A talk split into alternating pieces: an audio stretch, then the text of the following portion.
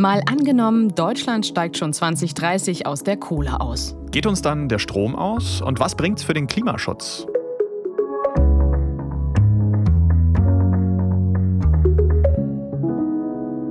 Christine Becker. Moin, ich bin Marcel Heberlein. Wir arbeiten ja hier im Team des ARD Hauptstadtstudios in Berlin und wir spielen im Podcast immer ein Zukunftsszenario durch. Und diesmal geht es darum, dass der Kohleausstieg in Deutschland nicht 2038 kommt, wie bisher vorgesehen, sondern dass er um acht Jahre vorgezogen wird auf 2030.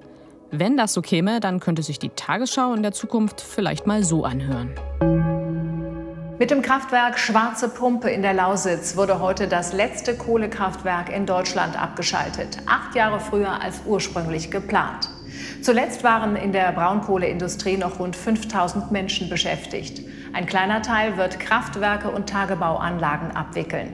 Klimaschützer feierten den vorgezogenen Kohleausstieg als wichtigen Schritt auf dem Weg zur Klimaneutralität. Kritiker befürchten Engpässe bei der Stromversorgung.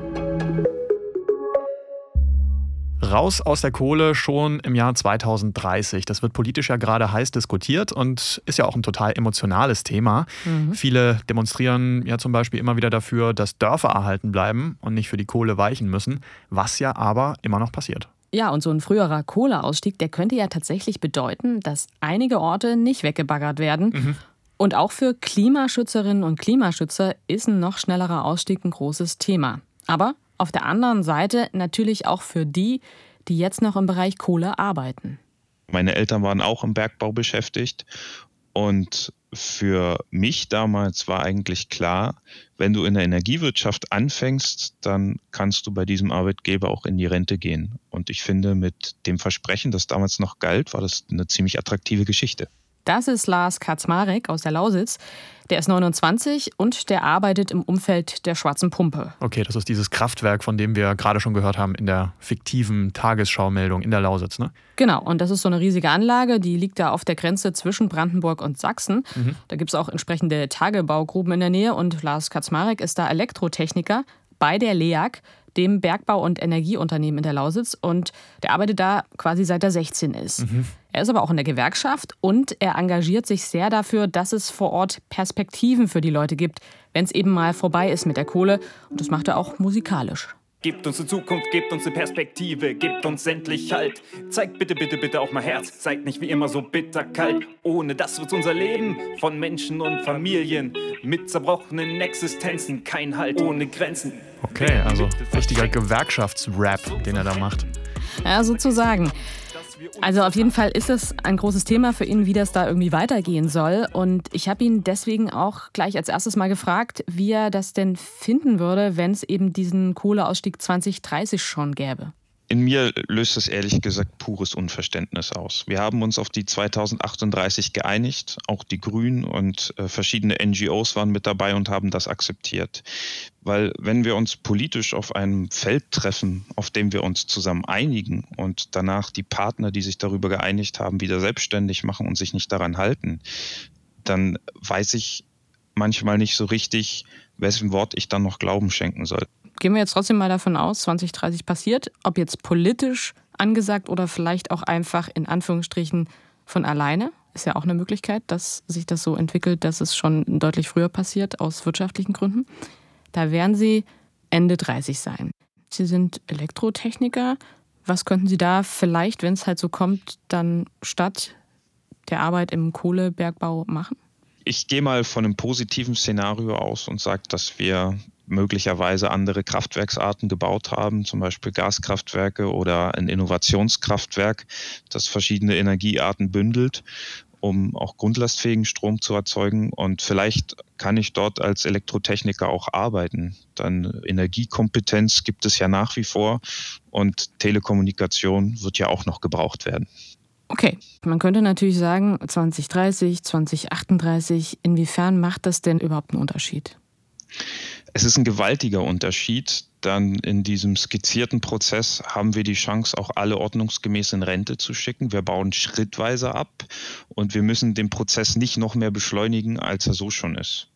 Wir haben also die Chance, schrittweise auch Industrien anzusiedeln, den Leuten neue Jobs zu geben und den Übergang auch sozial und so gut wie möglich zu gestalten. Ne, es gibt ja für gewisse Arbeiten sicherlich auch Qualifizierungszeiträume. Der ein oder andere muss vielleicht einen Meister machen, einen Techniker oder ein Studium absolvieren und dann sind das auch schon wieder fünf oder vier Jahre. Und die hätte man einfach mehr und man hätte dort die Zeit, alles geordnet in die Bahn zu bekommen. Zumindest aus regionaler Sicht zählt da jedes Jahr, auch gerade bei öffentlichen Bauprojekten. Es gibt hier zum Beispiel ein fehlendes Gleis, wo sich der Ministerpräsident hingestellt hat und gesagt hat, ja, wir brauchen jetzt irgendwie noch zehn Jahre dafür. Da möge man mir nachsehen, aber wenn ich hier sehe, wie in Brandenburg der BER gebaut worden ist, glaube ich noch nicht daran, dass das Gleis in zehn Jahren kommt. Aber das heißt, Sie reden mit vielen Menschen vor Ort. Sie kennen selber viele äh, Leute, die im Bergbau arbeiten. Diese 2030, was für ein Gefühl verbinden die Leute damit?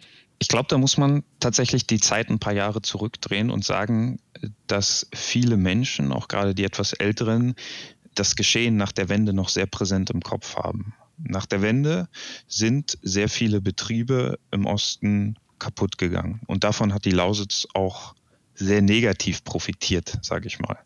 Ne, also wir haben hier um die 60 bis 70.000 Jobs verloren. Die waren dann einfach ersatzlos weg. Es sind viele ähm, bloß noch in Kurzzeitbeschäftigung gekommen, beziehungsweise sind einfach auf der Strecke geblieben. Und ich kenne das auch aus meiner Familie. Ne? Meiner Mom ging es da auch genauso. Also sie hat sich dann weiter umschulen lassen, auch zu einer Bauzeichnerin, hat dann wieder kurzfristig einen Job gefunden und dann, dann auch wieder verloren aus Rationalisierungsgründen.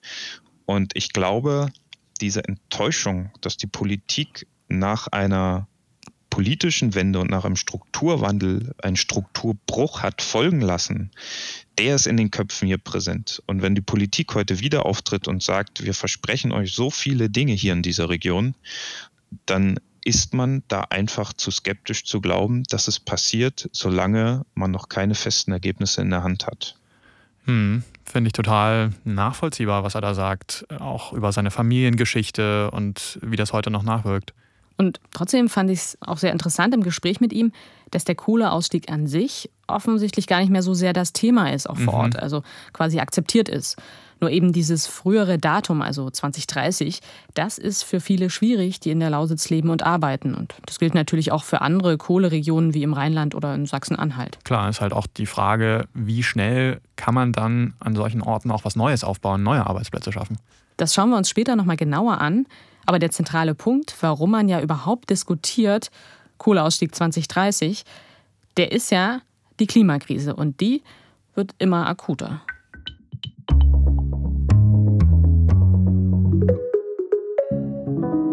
Befürchtungen der Menschen in den Kohleregionen. Das ist das eine. Auf der anderen Seite gibt es natürlich auch große Befürchtungen auf Seiten der Wissenschaft, was das fürs Klima heißen würde, wenn wir nicht sehr schnell aufhören, Kohle zu verbrennen. Weltweit natürlich, aber auch in Deutschland.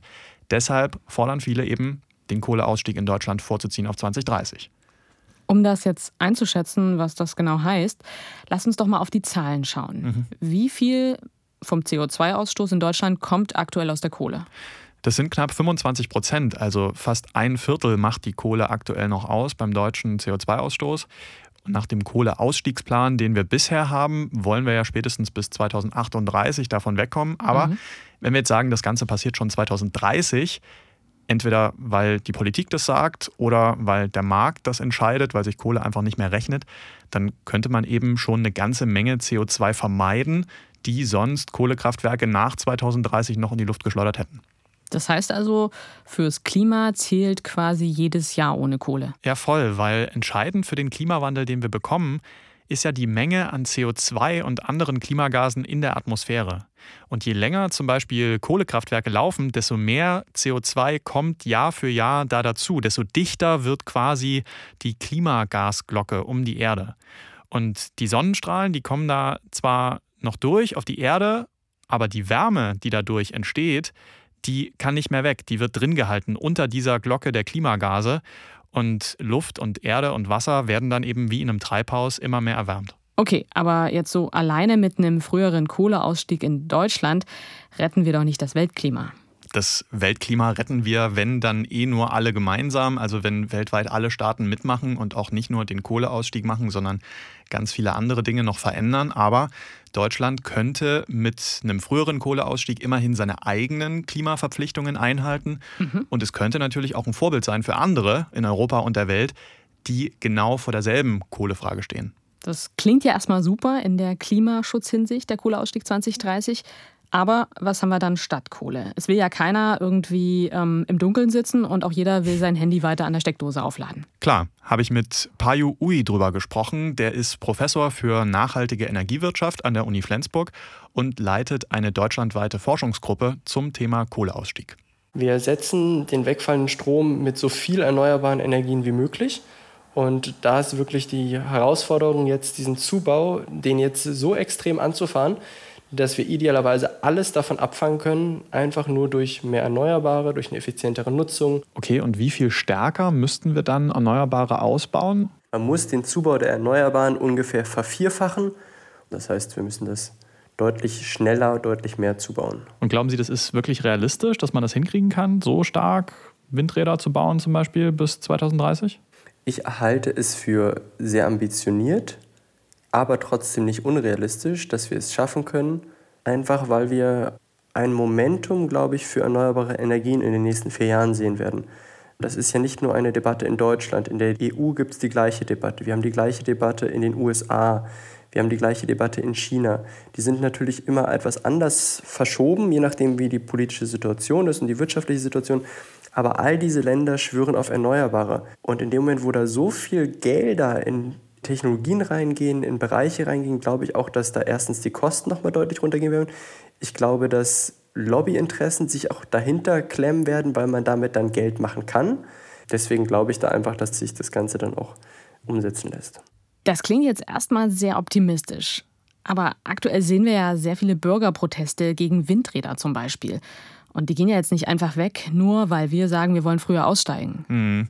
Das könnte am Ende die Gretchenfrage werden, ob sich da was ändert, ob da politisch alle mitziehen beim Ausbau der erneuerbaren Energien und ob es dann echt viel schneller geht, auch bis ein neues Windrad steht zum Beispiel. Also im Moment dauern ja die ganzen Verfahren so im Durchschnitt sechs Jahre, sagt der Windverband. Mhm. Und man muss tausende von Seiten Anträge ausfüllen. Darüber beschwert sich zum Beispiel auch der Chef von RWE, dem Energiekonzern, der ja eigentlich noch viel in Braunkohle macht. Mhm. Aber selbst der sagt, Kohleausstieg 2030 geht, aber nur, wenn man schneller ausbauen kann. Und zwar Windräder, Gaskraftwerke, Trassen. Also es geht auch um den Netzausbau an sich. Mhm. Also schnellere Genehmigungen wären dann wahrscheinlich nötig, aber wenn man dafür die Klagemöglichkeiten einschränkt, dann gäbe das wahrscheinlich auch einen Aufschrei von Naturschützerinnen und Naturschützern zum Beispiel, mhm. die Angst haben um bedrohte Tiere oder von Leuten, die bisher Naturschutz als Vorwand nutzen, um zu klagen. Wir können jetzt nicht so ganz ausführlich darauf eingehen, aber wenn ihr noch mehr jetzt zum Thema ganz, ganz viel erneuerbare Energien, nämlich 100 Prozent erneuerbare Energien wissen wollt, dann haben wir noch eine andere Podcast-Folge gemacht. Da könnt ihr mal reinhören, wenn wir hier fertig sind. Hm. Jetzt aber erst nochmal zu unserem Szenario zurück. Kohleausstieg 2030. Haben wir dann eigentlich auf jeden Fall genügend Strom oder drohen uns Stromausfälle oder sogar ein großer Blackout? Das habe ich Payu Ui gefragt, unseren Energieexperten von der Uni Flensburg. Uns droht kein Blackout, auch wenn wir einen Kohleausstieg machen, vorausgesetzt wir bauen ausreichend erneuerbare Energien zu. Und das ist ja immer unser Ziel, was auch alle politischen Parteien sagen. Wichtig ist, für einige Stunden im Jahr Reservekapazitäten bereitzuhalten, Gaskraftwerke dann wahrscheinlich, die nur dann benötigt werden, wenn im Winter mal wenig Wind weht. Wenn ich beispielsweise im Sommer mal nur ein oder zwei Tage habe, wo nicht genügend Wind weht oder nicht genügend Sonne scheint, ist das nicht so problematisch, weil ich mit ausreichenden Speichern oder sogenannten Nachfragemanagement diese kurzen Zeiträume ohne Probleme überbrücken kann. Da brauche ich noch Speicher, ich brauche noch bessere Stromnetze, aber das müssen wir eben alles investieren in den nächsten Jahren, aber das geht. Problematischer sind Zeiträume von 10 Tagen, 14 Tagen, zweieinhalb Wochen, wo vielleicht über einen längeren Zeitraum nicht genügend erneuerbarer Strom produziert wird und vielleicht auch in größeren Teilen Europas weniger Strom produziert wird. Und da ist es so, dass diese Kurzzeitspeicher im Strombereich nicht mehr ausreichend sind und ich dann Reservekraftwerke für ein paar Tage nutzen muss. Und ein Gaskraftwerk kann auch relativ schnell hochgefahren und wieder runtergefahren werden und ist verhältnismäßig sicher. Deswegen eignen sich Gaskraftwerke als Reservekraftwerke relativ gut und deutlich besser als zum Beispiel Kohlekraftwerke, die als Reservekraftwerke nicht geeignet wären. Hm, Finde ich spannend. Aber wie ist denn das jetzt so generell mit Erdgas? Ist es denn klimatechnisch auf jeden Fall besser als Kohle? Naja, beim Verbrennen ist Gas klimamäßig halb so schlimm wie Kohle. Also da könnte man klar was gewinnen. Aber wenn man den ganzen Lebensweg betrachtet, dann sinkt der Vorteil. Das hängt immer auch davon ab, wo und wie Erdgas gefördert wird und wie es transportiert wird. Verstehe. Also man könnte zusammenfassen, es ist ein bisschen kompliziert. ja, aber keiner will Kohlestrom eins zu eins mit Strom aus Erdgas ersetzen, weil dadurch wäre für den Klimaschutz auf jeden Fall nicht so viel gewonnen wie mit Erneuerbaren. Wenn die aber eben bis 2030 nicht ausreichend ausgebaut sind, also die Erneuerbaren, dann wären ja mehr Gaskraftwerke schon wichtig, um die Versorgung zu sichern. Ja, aber es gibt eben unterschiedliche Meinungen, wie viele man da braucht. Payu Ui sagt, lieber nur wenige. Felix Mattes, das ist ein Energieexperte vom Öko-Institut, der saß auch in der Kohlekommission, der hat mir gesagt, man muss da schon wirklich einige neue Gaskraftwerke bauen und bald damit anfangen, mhm. auch eben um wirklich sicherzustellen, dass wir am Ende keinen Engpass beim Strom bekommen, keinen Blackout. Okay. Aber was mich als Verbraucherin dann schon noch umtreibt, wenn wir schon 2030 aus der Kohle aussteigen, wird der Strom dadurch noch teurer. Auch da spielt es wieder eine Rolle. Ersetzen wir Kohle vor allem mit Erneuerbaren oder vor allem mit Gas. Und wenn es vor allem Gas ist, dann ist die Lage beim Preis unklar und manche sagen auch, es könnte teurer werden. Man hat halt auch diese Abhängigkeiten, zum Beispiel von Russland. Aber wo sich die Experten, mit denen ich gesprochen habe, einig waren, ist, dass mit mehr Erneuerbaren es nicht teurer wird, sondern vielleicht sogar günstiger. Zum Beispiel, weil man für Windräder oder Solaranlagen eben keinen teuren Brennstoff braucht.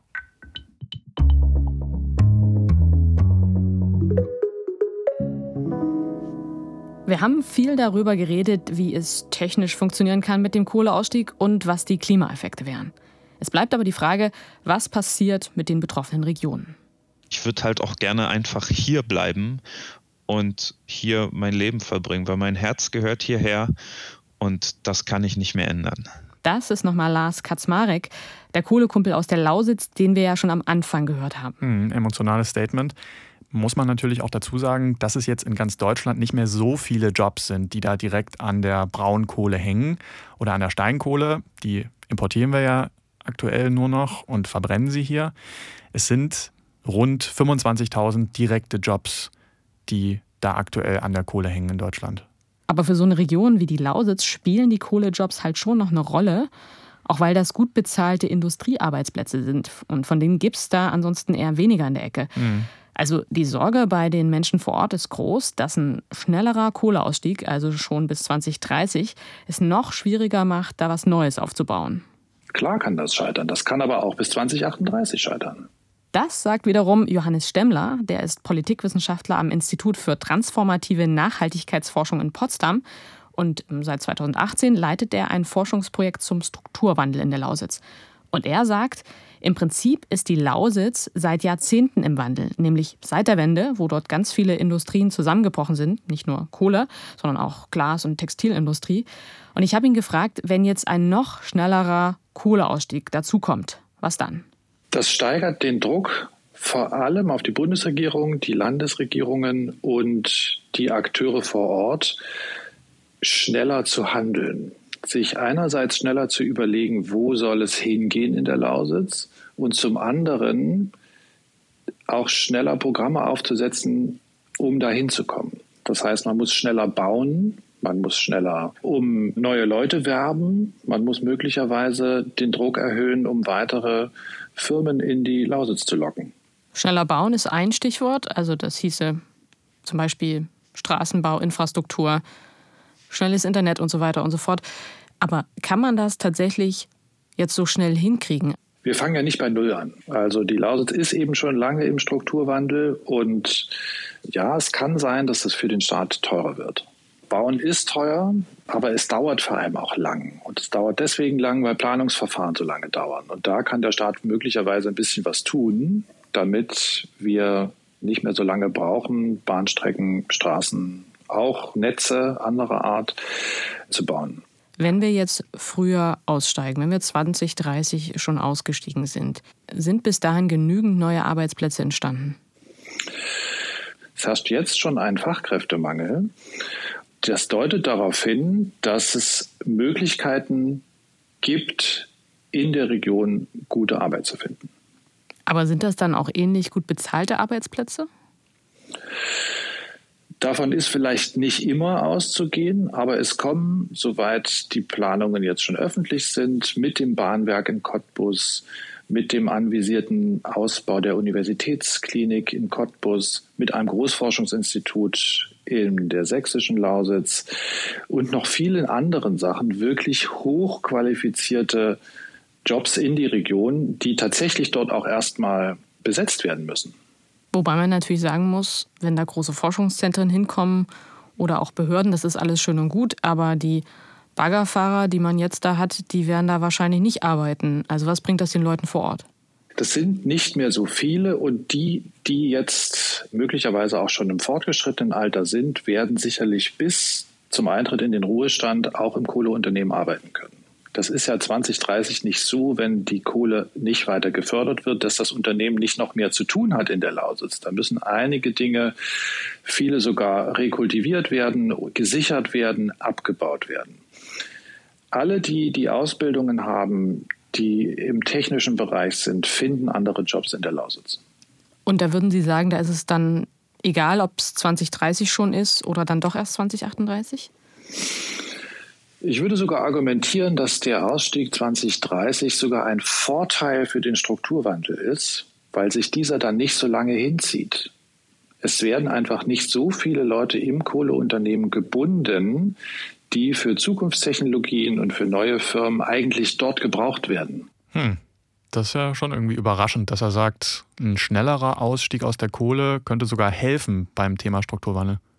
Zumindest, wenn der ganze Rest drumherum eben schnelleres Bauen, Beschleunigung bei den Genehmigungen und auch die Gelder dahin kriegen, mhm. also diese ganzen Strukturwandelgelder, die in Berlin ja schon beschlossen worden sind, wenn das klappt.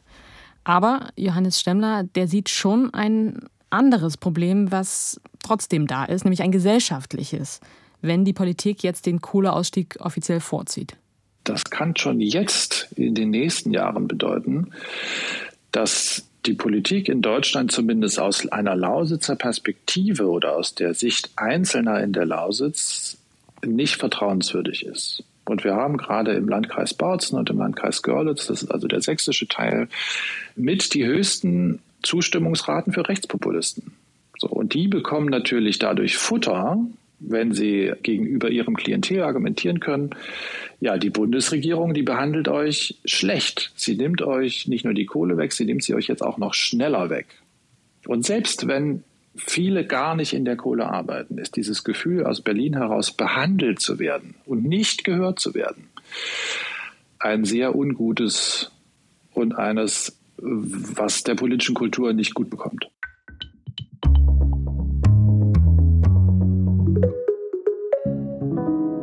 So, jetzt haben wir wieder ganz schön viel durchgesprochen zu unserem Szenario. Was wäre, wenn der Kohleausstieg auf 2030 vorgezogen wird? Mhm. Lass uns mal zusammenfassen. In einem Extremfall könnte es am Ende vielleicht so laufen. Der Kohleausstieg kommt schon 2030, aber wir kriegen es nicht hin, erneuerbare Energien schnell genug auszubauen. Vor allem der Widerstand gegen Windräder ist groß.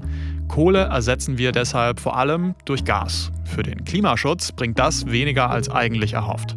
Viele Menschen in Kohleregionen wie der Lausitz fühlen sich von der Politik verraten. Obwohl der Staat viel Geld investiert, dauert es viel zu lange, neue Straßen, Bahnverbindungen und schnelles Internet auszubauen. Es gibt auch nicht genügend gut bezahlte Jobs, seit die Kohleindustrie weg ist. Noch mehr junge Menschen ziehen weg. Die Kohleregionen radikalisieren sich. So muss es natürlich nicht kommen. Es könnte vielleicht auch so aussehen. Wenn Deutschland schon 2030 aus der Kohle aussteigt, verbessert das unsere Klimabilanz deutlich. Wir haben es geschafft, die erneuerbaren Energien viel schneller und stärker auszubauen als bisher und ersetzen damit komplett den Kohlestrom. Für ein paar kalte, dunkle Tage im Winter halten wir noch Gaskraftwerke vor, die man schnell hoch und wieder runterfahren kann. In Regionen wie der Lausitz sind neue gute Arbeitsplätze entstanden. Deshalb bleiben die Leute und es gibt auch immer mehr Menschen, die von anderswo dorthin ziehen. Der deutsche Kohleausstieg wird zum Vorbild für andere in der Welt. Wie es dann am Ende wirklich kommt, wissen wir natürlich noch nicht. Aber so weit hin ist ja 2030 gar nicht mehr, steht quasi vor der Tür. Genau, und wir behalten das auch im Auge, was da so passiert. Das war es jedenfalls für heute von uns. Wenn ihr Feedback oder Anregungen für uns habt, schreibt uns gern an mal angenommen at tagesschau.de. Bis dann. Macht's gut. Tschüss.